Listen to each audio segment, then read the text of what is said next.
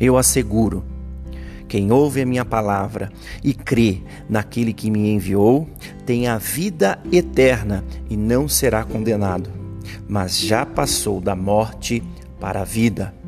João 5, 24. Interessante como que desde Abraão, passando por José e Moisés, chegando até os nossos dias, a palavra de Deus nos mostra que ele nos chamou para ser um povo peregrino, um povo que está a caminho para um lugar prometido. O Evangelho de Cristo vem reiterar isso na nova aliança. Nos mostra que estamos caminhando em direção a algum lugar temos um alvo a alcançar. O grande problema, assim como foi na época dos patriarcas, é que acabamos nos envolvendo com a paisagem no meio do caminho. Nos encantamos sempre com aquilo que a estrada oferece. Imagine você saindo de sua casa em direção a algum lugar distante.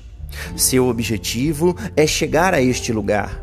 Durante a viagem, você se deparará com belas paisagens, com lugares fantásticos que você poderá apreciar por algum momento. Mas o seu alvo é o fim da viagem, é o ponto de chegada.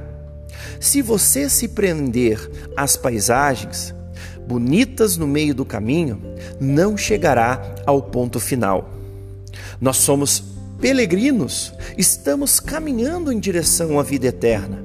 Podemos admirar, apreciar e até aproveitar as paisagens no meio do caminho, mas o nosso alvo não são as paisagens que este mundo nos oferece. Que nós não fiquemos presos às paisagens no meio deste caminho, mas sigamos em direção ao nosso destino final, a vida eterna. Nosso alvo é Cristo. Deus abençoe.